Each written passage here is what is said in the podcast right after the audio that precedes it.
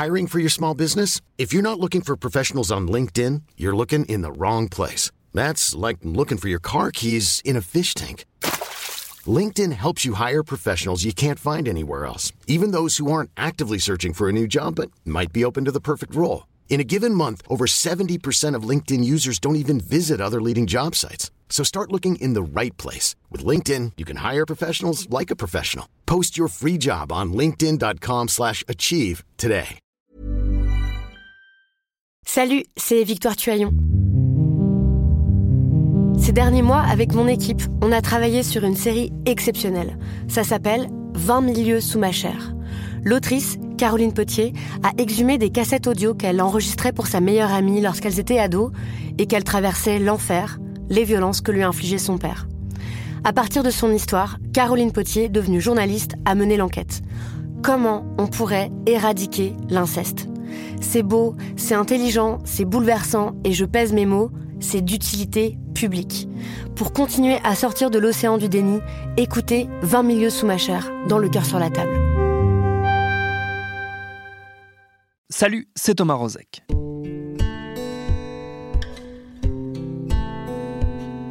Je me rends bien compte qu'on va casser un peu l'ambiance. Alors que bon nombre d'entre nous sont déjà tout entiers projetés vers les perspectives offertes par ce déconfinement qui démarre, vers l'idée de revoir des gens, de retrouver un poil de liberté, de renouer un temps soit peu et dans le respect des gestes barrières avec la normalité. Bref, alors que nous serions censés être tout entiers portés par une grande pulsion de vie, eh ben nous on a décidé de parler de mort. La mort qui a bien malgré nous rythmé une bonne partie de cette étrange séquence pandémique et qui risque de continuer à le faire encore quelques temps. La mort qu'on semble redécouvrir comme si elle avait été un peu écartée, mise de côté, oubliée. À partir du 12 mai, nous allons vous proposer une série en quatre épisodes, signée Lucie Ronfaux et Quentin Bresson, qui creusera justement cette question de la présence ou de l'absence de la mort dans une société dominée par une vie numérique supposée nous offrir l'immortalité ou presque. Mais avant cette série, et vu l'actualité donc très spéciale de ces deux derniers mois, on a eu envie de prendre le temps de déchiffrer ce que ce confinement et cette crise sanitaire nous disent de notre rapport à la mort. Ce sera notre épisode du jour. Bienvenue dans Programme B.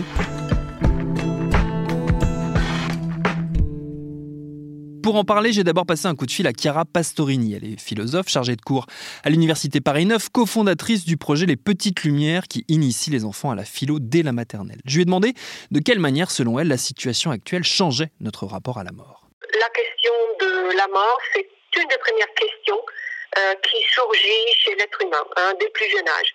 Euh, les enfants se posent cette question dès qu'ils commencent à parler de façon plus structurée, donc en général, disons vers 3-4 ans. Et c'est une question euh, qui nous accompagne tout au long de, de, notre vie. Il y a un, philosophe allemand qui s'appelle euh, Martin Heidegger qui disait euh, la mort est la question fondamentale et la conscience de la mort, c'est ce qui nous distingue des autres animaux. Pendant cette période de confinement, hein, j'ai mené avec le projet des Petites Lumières, donc un projet d'initiation à la philosophie pour les enfants, euh, différents ateliers euh, à distance avec eux. Et bien sûr, on a abordé le thème de la mort et comment notre rapport à elle a changé pendant cette période de, pandémie, cette période de confinement. Euh, alors, ce qui a émergé, d'abord, c'est que quand on s'interroge sur comment notre rapport à la mort a changé, il faut d'abord distinguer le rapport à sa propre mort et le rapport à la mort, à d'autrui. Hein, donc, c'est deux euh, niveaux d'analyse différentes.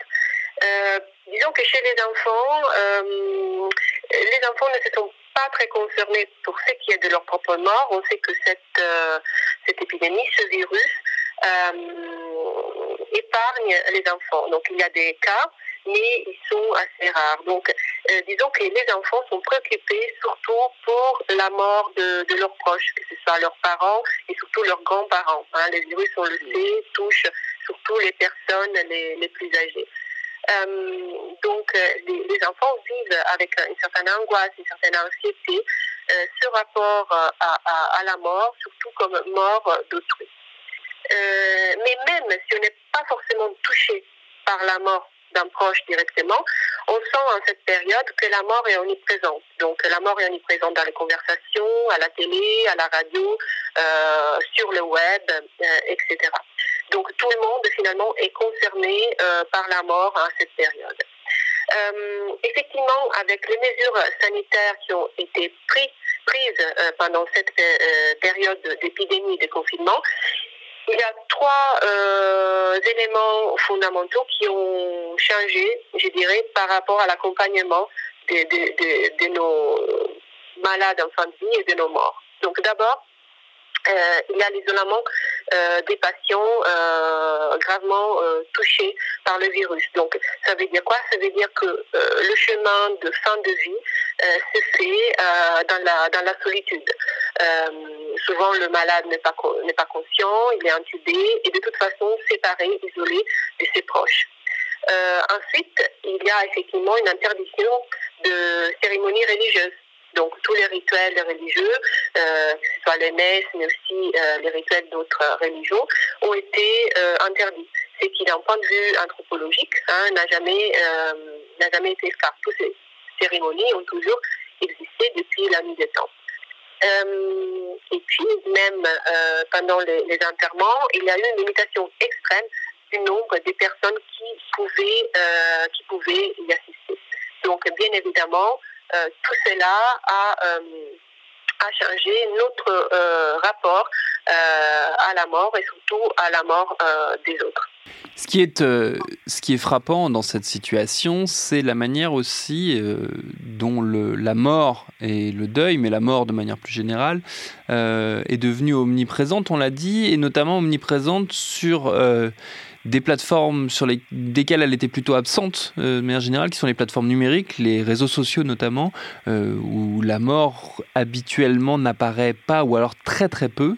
Euh, là, pour le coup, justement, en étant privé de, de ces possibilités de faire son deuil, en ne pouvant pas assister à ces cérémonies, on a eu la sensation, alors c'est de, là pour le coup, c'est de la sociologie au doigt mouillé, mais je la partage avec vous, cette sensation, on a eu la sensation que la mort trouvait pour le coup une place, euh, que les réseaux sociaux devenaient un, palliatif à cette absence de, de cérémonie possible. C'est quelque chose que vous avez euh, noté vous aussi? En effet, oui.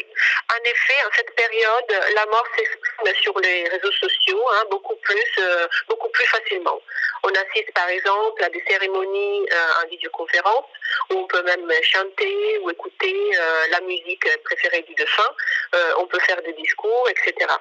Euh, aussi dans toutes les conversations, euh, euh, on dit prenez soin de vous. on s'inquiète beaucoup de, la santé des uns et des autres. On ne s'intéresse pas seulement à leurs idées, à leurs sentiments, mais à leur santé, je dirais même à leur survie. Donc, en raison effectivement des éléments qu'on a énoncés tout à l'heure, tout ça fait en sorte que les réseaux sociaux se transforment l'un des seuls endroits où la mort peut s'exprimer. C'est un lieu où faire le deuil. Donc, c'est un autre moyen pour accompagner ensemble euh, nos morts. La sensation qu'on a eue en, réfléchissant à cet épisode et en, se posant la question de, la mort euh, euh, très, très précisément dans cette situation, c'est qu'on a eu l'impression, et vous le disiez un peu tout à l'heure, que même si on n'y est pas confronté directement par la perte d'un de nos proches, la mort est omniprésente. Et est-ce que du coup ça veut dire que cette expérience-là, c'est une expérience de mort collective, euh, plus qu'une expérience de mort individuelle, personnelle, comme c'est censé l'être euh, habituellement Alors, je dirais que la maladie pandémique amène à une prise de conscience du caractère fragile de l'être humain, d'une certaine forme de vulnérabilité. Euh, il n'y a pas de traitement efficace contre le Covid-19 à ce jour. Donc, ça nous rend tous concernés et vulnérables devant ce même phénomène, devant ce même virus. On peut parler donc en effet d'expérience de, mort, de la mort collective. Euh, je dirais aussi que d'un point de vue politique, hein, il y a actuellement une, euh, une considération plus importante du phénomène de la pandémie. Si on fait par exemple une comparaison avec la pandémie de Hong Kong. Hein. On est en 1969. Mm. Il y a eu euh, un million, euh, au moins un million de morts dans le monde. Et cette pandémie est pratiquement passée sous silence. Il n'y a pas eu de mesures sanitaires prises par les, par les différents pays. Pourquoi? Bah, il y avait euh, sûrement beaucoup de choses à régler après mai 68, mais aussi d'autres éléments sont à prendre en compte. Le fait que la pandémie est passée pratiquement sous silence est dû sans doute à différents facteurs, comme le progrès du savoir, euh, le progrès des modèles épidémiologiques hein, qui aujourd'hui nous permettent de mieux prédire comment un virus peut se comporter, quel effet peut, peut avoir sur une population, et aussi le partage des informations, la possibilité d'un partage d'informations au niveau mondial. Hein, on pense du coup au web, Internet, etc., des réseaux sociaux, etc. Euh, on pourrait se demander également, et je n'ai pas la réponse, si les mesures sanitaires qui ont été prises aujourd'hui dans le monde entier, rappelons que plus de 4 milliards de personnes ont été confinées, euh, sont dues à une plus grande valeur attribuée à la mort, et donc à la vie, ou bien aux enjeux économiques qu'il y a derrière cette euh, pandémie.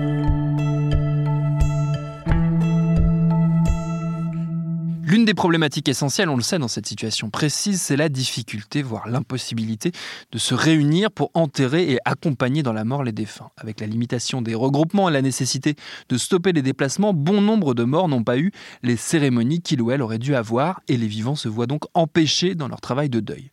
J'en ai discuté avec une des plus fines connaisseuses des mécaniques du deuil et de la mort, la psychologue et psychanalyste Marie-Frédéric Baquet, qui est professeure de psychopathologie à l'Université de Strasbourg. Il y a eu un interdit sur lequel l'État est revenu, le gouvernement est revenu parce qu'il s'est rendu compte euh, de, je dirais, la catastrophe affective que cela euh, procurait aux endeuillés, c'est-à-dire qu'il y avait une limitation des cérémonies à 10 personnes et d'autre part, avant même le décès de la personne, revoir la personne malade a été impossible pour certaines familles et ne parlons pas des amis.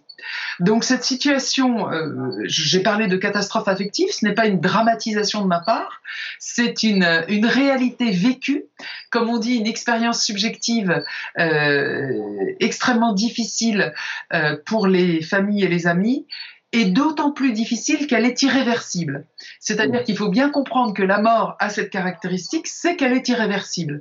Et que donc si on rate, si on ne peut pas euh, accompagner son mort, eh bien c'est à jamais bien entendu.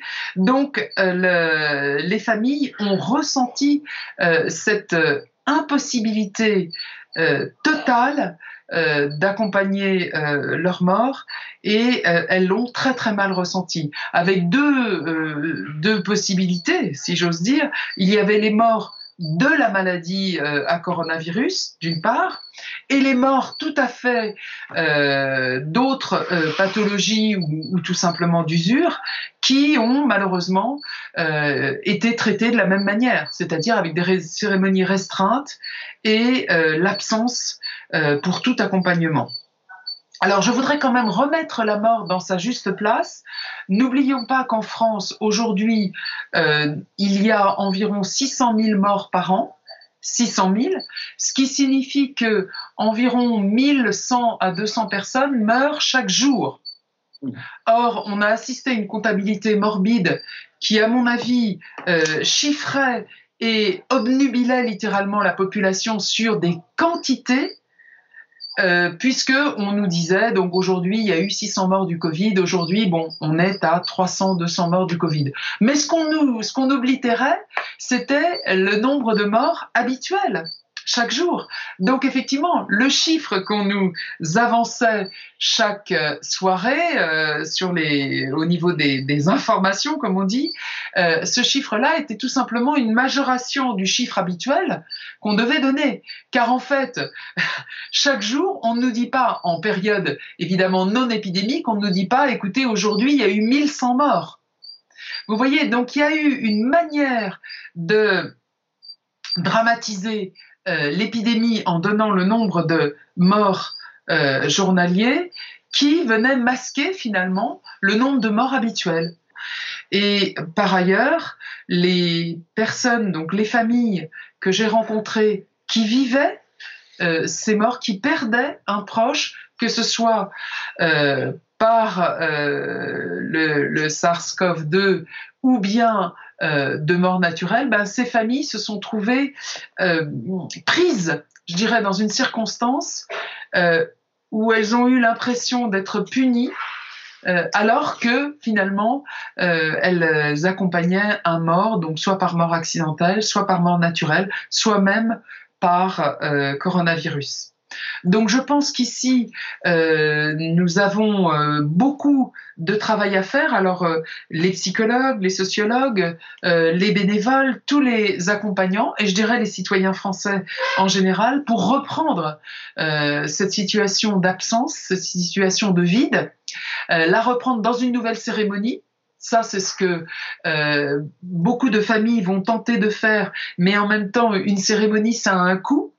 Euh, et surtout, euh, psychologiquement, je ne suis pas sûre qu'elle soit capable d'organiser une, nouvelle cérémonie. Donc ça va être très très difficile pour ces familles et je pense qu'ici il faut qu'on envoie des messages à la société en disant bah écoutez, on comprend que vous soyez pas capable de le faire, on peut peut-être vous y aider.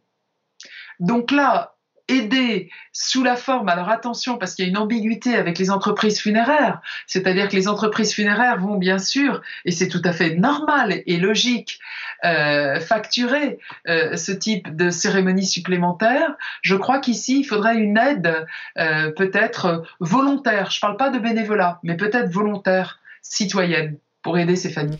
Si on en revient à la question de la la communication autour de, la mort qu'on a, qu'on a évoqué, et ce décompte morbide euh, que vous avez euh, cité euh, tout à l'heure. Parmi les, éléments qui, dans le discours public, ont pu troubler un peu notre, rapport à la mort dans cette séquence très particulière, on, l'évoquait en préparant cette, interview tous les deux. vous me disiez qu'il y avait aussi le, rapport à la médecine qui avait joué, notamment cette illusion qui s'est installée que la médecine euh, repoussait la mort. Oui, alors, on peut observer historiquement dans toutes les sociétés humaines euh, une, euh, une, compréhension de la lutte contre la mort, car oui, bien sûr, les humains, étant donné leur connaissance d'une mort possible pour eux, et d'une mort en tout cas certaine, dans un temps plus ou moins possible, les, les, humains ont donc euh, utiliser différents écrans, différentes barrières, différentes défenses. D'une part, la magie, dans un premier temps, au niveau des, des différentes civilisations, on l'observe bien sûr, puis ensuite les religions, religion polythéiste, puis religion d'État, euh, comme en France on a pu l'observer. Et enfin, la médecine vient prendre, la place des religions. Ce fait a été euh, démontré anthropologiquement, c'est-à-dire que au début on a la croyance, puis ensuite on a la science qui montre à travers la médecine qu'il y a des moyens de lutter contre la mort. Donc la médecine euh, s'avère pour euh, l'Occident la plus grande barrière et la plus efficace d'ailleurs contre la mort. Donc en France où la médecine a un statut particulier et donc la médecine est une défense constamment invoquée par l'État. Et on a pu assister, on a vu comment Emmanuel Macron ou Édouard Philippe ont mis devant eux, comme un écran, tel un écran, euh, la médecine française. Donc vous voyez, pour moi, euh, la mise en avant de la médecine, c'est une défense, bien sûr, des États impuissants à lutter contre la Covid. Et je trouve dommage de centrer euh, nos défenses sur l'unique médecine, car il y a bien d'autres manières. Et on l'a vu justement, ces manières ont été utilisées par exemple à Hong Kong, dans certains pays asiatiques, et ces manières de faire face à la Covid-19, c'est bien de prévenir la maladie et donc de prévenir les épidémies. Et on aura l'occasion de creuser dans les mois qui viennent les bouleversements culturels et sociétaux que cette séquence inattendue va provoquer tant pour la vie que, vous l'aurez compris, pour la mort. Merci à Chiara Pastorini et Frédéric Baquet pour leurs réponses. Ne manquez pas, à partir du 12 mai, je le redis, le premier épisode de notre série documentaire Mort à la ligne, signé par Lucie Ronfaux et Quentin Bresson. Quentin qui a également réalisé cet épisode de Programme B comme vous le savez, est un podcast de Binge Audio préparé par Lauren Bess. Abonnez-vous sur votre appli de podcast préféré pour ne manquer aucun de nos épisodes. Facebook, Twitter ou Instagram pour nous parler. Continuez surtout de bien vous laver les mains et de respecter les gestes barrières. Et à demain pour notre série.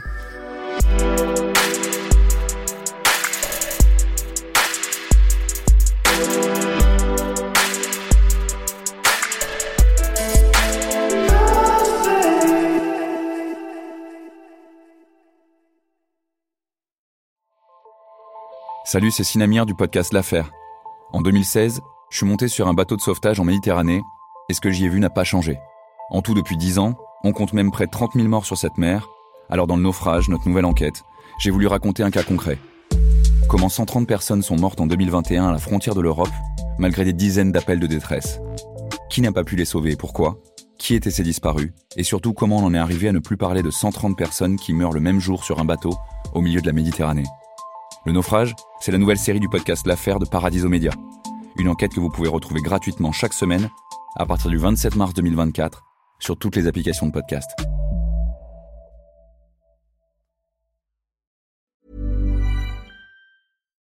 When you need mealtime inspiration, it's worth shopping Kroger, where you'll find over 30,000 mouthwatering choices that excite your inner foodie. And no matter what tasty choice you make, you'll enjoy our everyday low prices, plus extra ways to save, like digital coupons worth over $600 each week. You can also save up to $1 off per gallon at the pump with fuel points. More savings and more inspiring flavors make shopping Kroger worth it every time. Kroger, fresh for everyone. Fuel restrictions apply.